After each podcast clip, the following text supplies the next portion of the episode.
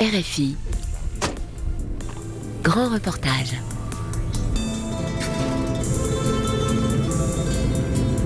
C'est la région italienne qui a payé le plus lourd tribut de la première vague de Covid-19. La Lombardie et notamment la province de Bergame, de nouveau touchée cet automne comme une bonne partie de l'Europe.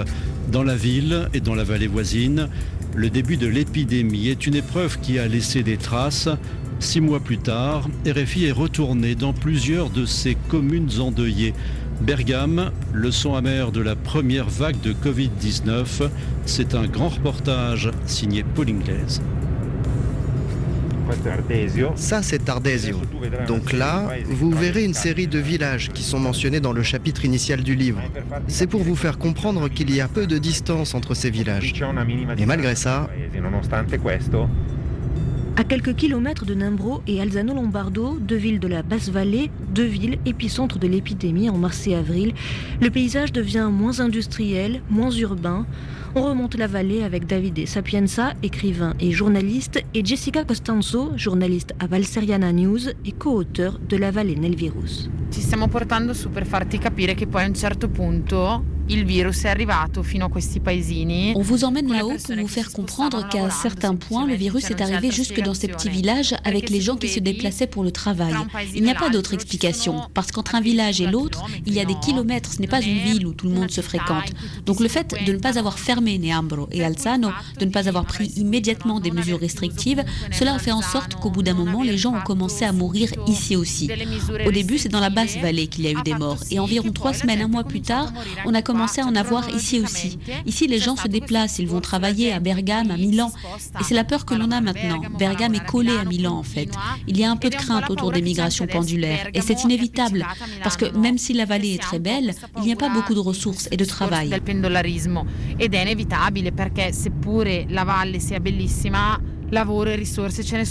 La.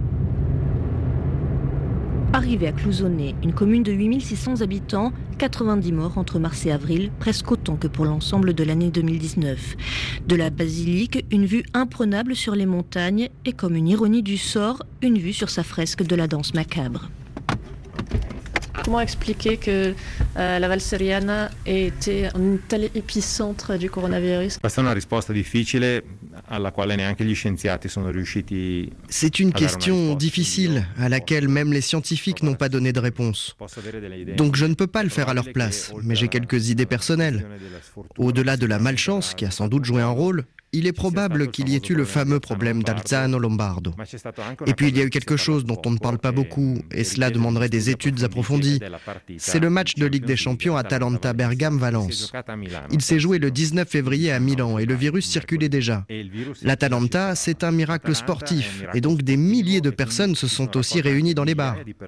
Donc il est probable qu'il y ait une série de causes, et que ceux qui nous dirigent n'ont pas compris ce qu'il se passait, ou qu'ils aient compris et qu'ils aient décidé de ne pas décider il y a des moments où la classe politique ne peut pas faire comme d'habitude et mettre des années à prendre une décision. Leur ouvrage revient en particulier sur le début de l'épidémie dans la province et la polémique autour de l'hôpital d'Alzano Lombardo.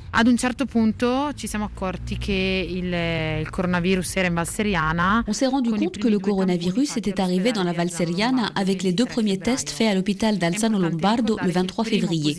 Il faut rappeler que le premier cas positif italien avait été découvert dans la nuit du 20 au 21 février à l'hôpital de Codogno.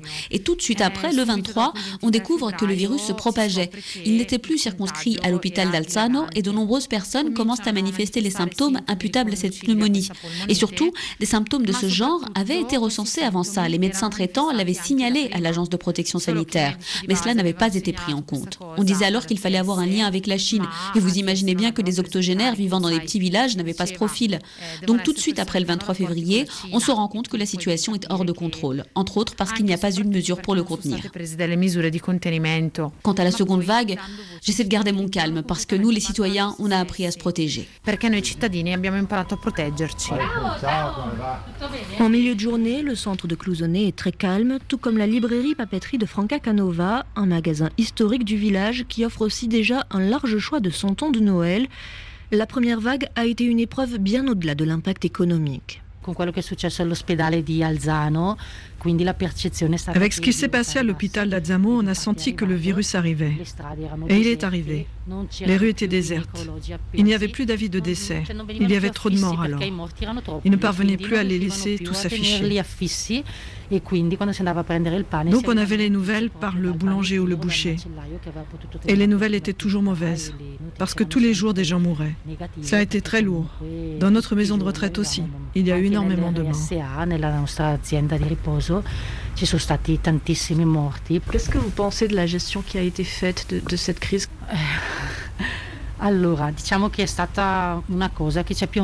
Disons que c'est quelque chose qui nous est tombé dessus. On pensait que ça se passait en Chine et que peut-être ça n'arriverait pas chez nous. La première phase, en fin de compte, a été bien gérée, je pense. Se trouver au gouvernement à ce moment-là, c'était certainement très dur, car personne n'avait vécu ça.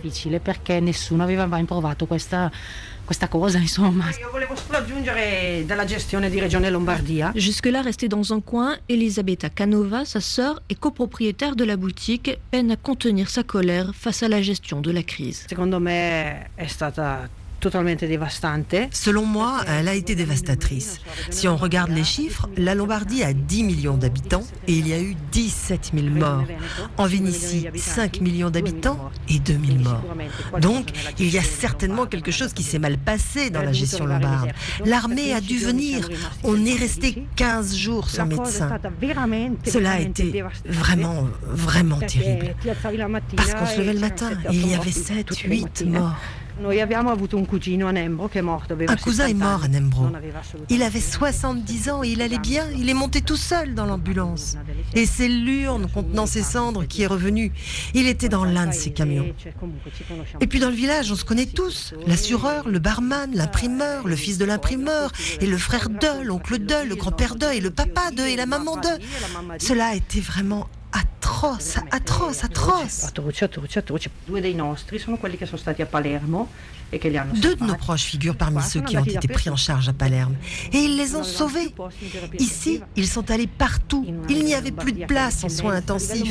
En Lombardie, qui est en pointe au niveau mondial. C'est pas possible qu'on ait manqué de place en soins intensifs. C'est pas possible. On coupe, on coupe, on coupe. Et quand quelque chose comme ça arrive, personne ne pouvait le prévoir. Mais il fallait un minimum. Les médecins sans protection sont tombés malades en Lombardie. Mais qu'est-ce que c'est que ça Certainement que le fait de privatiser, ça n'a pas marché. Et au final, il me semble que la région n'a pas bien compris, parce que le confinement terminé, elle veut supprimer des services dans notre zone de montagne. Et on a besoin d'hôpitaux.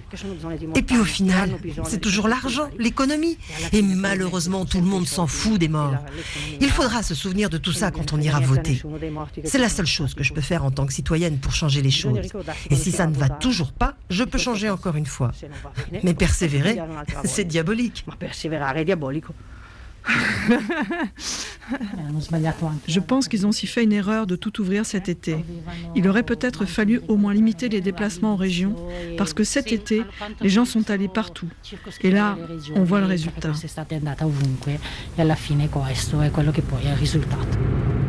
Les vacances que certains Italiens sont venus passer dans la vallée, et même tout en haut de la vallée.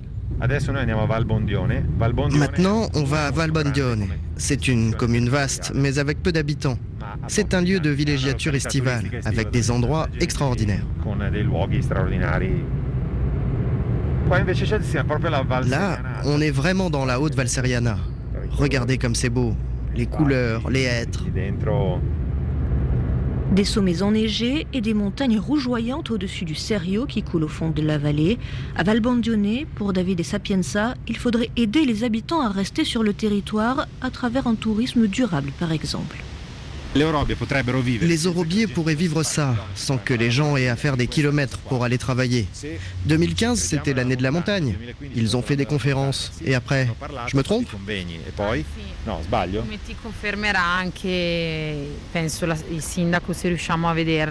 Au contraire, si on réussit à voir la mer, elle confirmera, je pense, que le Covid a mis encore plus en avant l'abandon du territoire. Du point de vue sanitaire, mais pas seulement. Les transports, il n'y en a pas. Les jeunes sont entassés dans les bus car il y a un cas rivière qui fait toute la vallée. Là où l'on s'est arrêté au feu, il y a eu un éboulement et ils ne l'ont pas encore arrangé. Et le village est resté isolé toute une journée. Et le pays est resté isolé un giorno, eh? Finalement, on ne verra pas la mer, mais Monica Semperboni nous accueille à l'office de tourisme vide ce jeudi matin. Cette année a été très étrange à de nombreux points de vue. Beaucoup de gens ont décidé de rejoindre leur région natale. Donc, euh, on a eu beaucoup de monde, plus que d'habitude, beaucoup de gens qui sont revenus dans leur maison secondaire. On a eu aussi beaucoup de nouvelles personnes.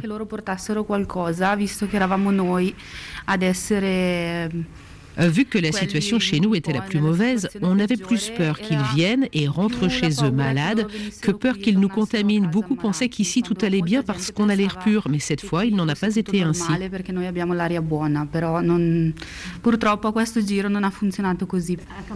Et elle a changé la vie ici? C'est plus l'état d'esprit que la vie qui a changé. Nous, on n'a pas d'activité comme le théâtre, le cinéma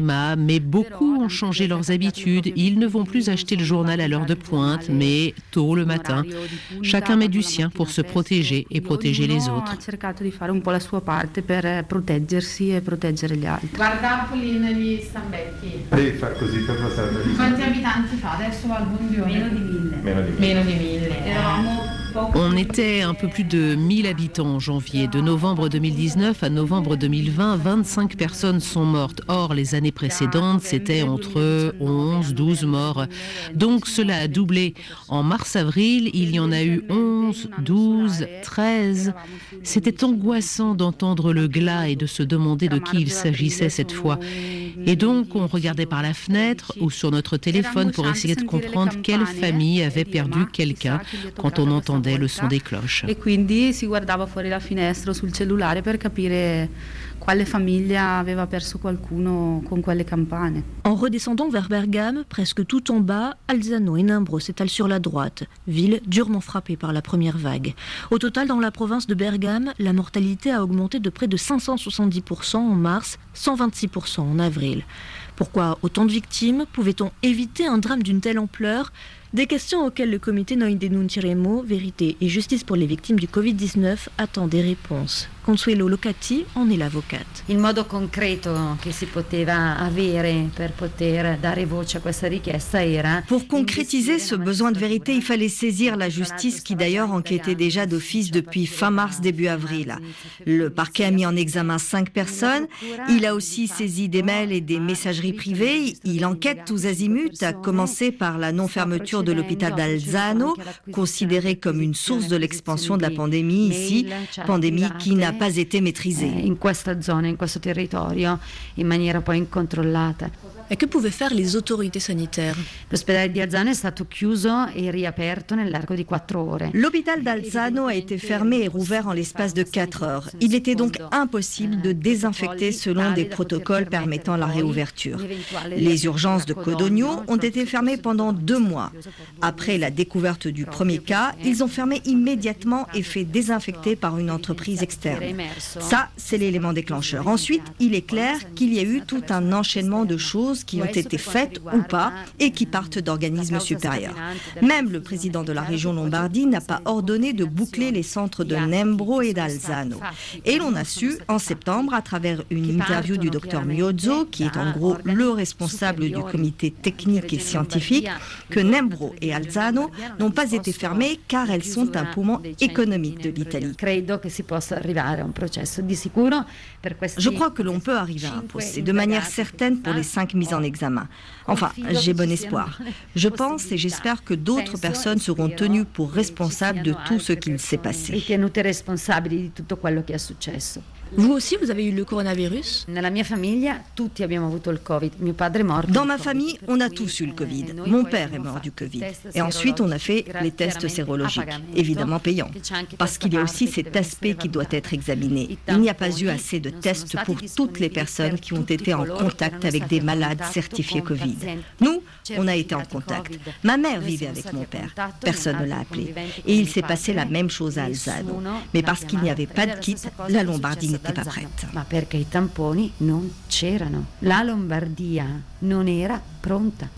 Avec la seconde vague, est-ce que les gens ici euh, se protègent plus qu'ailleurs de peur euh, du Covid Ma qui la gente è traumatizzata.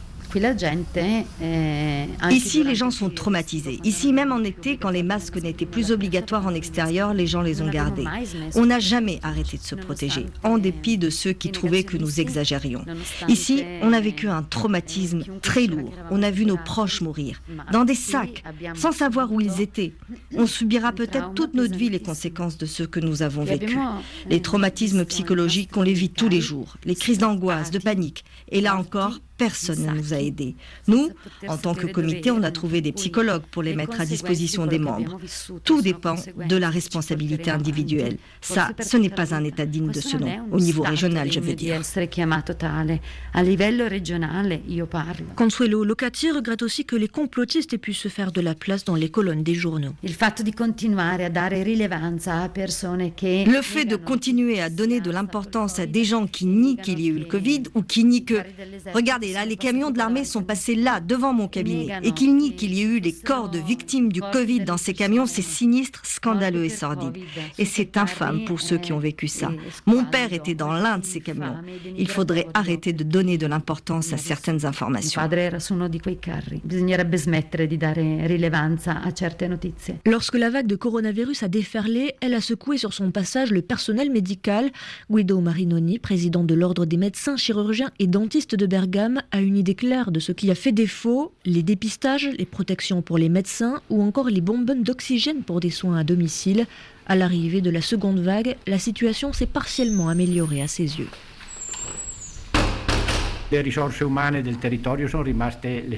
On a globalement les mêmes ressources humaines, même si on peut considérer qu'il y a moins de médecins de famille, parce que sur 600, 102 prendront leur retraite d'ici de la fin de l'année et ils ne seront qu'en partie remplacés, ce sont des remplacements temporaires. Ceci dit, désormais les cas contacts sont suivis et puis les gens ont conscience du danger, ils se protègent et c'est peut-être pour ça que le virus est moins présent ici. Enfin, les médecins ont des protections à leur disposition, donc même si le scénario général n'a pas changé, on espère que nous n'arriverons pas à la situation tragique de mars dernier.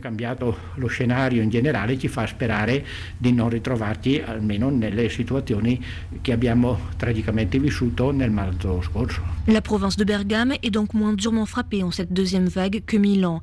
Peut-être aussi parce que 30 à 35% des résidents ont déjà été infectés. En tout cas, Massimo Giuppone, directeur général de l'ATS de Bergame, l'agence de protection sanitaire, estime que la province est mieux préparée. Quello che ci ha insegnato la prima ondata è stata la coscienza. La première vague a fait prendre conscience à tous les acteurs que seul on ne pouvait pas affronter le coronavirus. C'est pour cela que notre agence a mis en place une coordination entre les médecins généralistes, les pharmacies, les communes, les associations de volontaires, les maisons de retraite. Et ensemble, ils ont trouvé des solutions aux problèmes sur le territoire. Des solutions qui en ce moment nous sont très utiles. Lors de la première phase, en mars avril, on a expérimenté des choses intéressantes comme les hôtels Covid. On a aussi activé une distribution d'oxygène à domicile ces semaines-là, car on a eu 32 fois plus de demandes en oxygène que l'année d'avant. Et puis, je vous rappelle qu'il y a eu les OUSCA, les unités de médecins généralistes qui ont assuré des visites à domicile. Donc, aujourd'hui, on est mieux organisé. On a beaucoup plus d'outils que dans le passé. Et quindi oggi siamo molto più strutturati, abbiamo a disposizione molti più strumenti rispetto al passato. La gestion de l'hôpital l'hôpital d'Alzano Lombardo ne relève pas de l'ATS et Massimo Giuppone ne souhaite pas s'exprimer sur ce qu'il s'y est passé. Quant au cas de pneumonie de décembre à février, l'ATS a considéré cet été que les chiffres étaient comparables à ceux des années précédentes.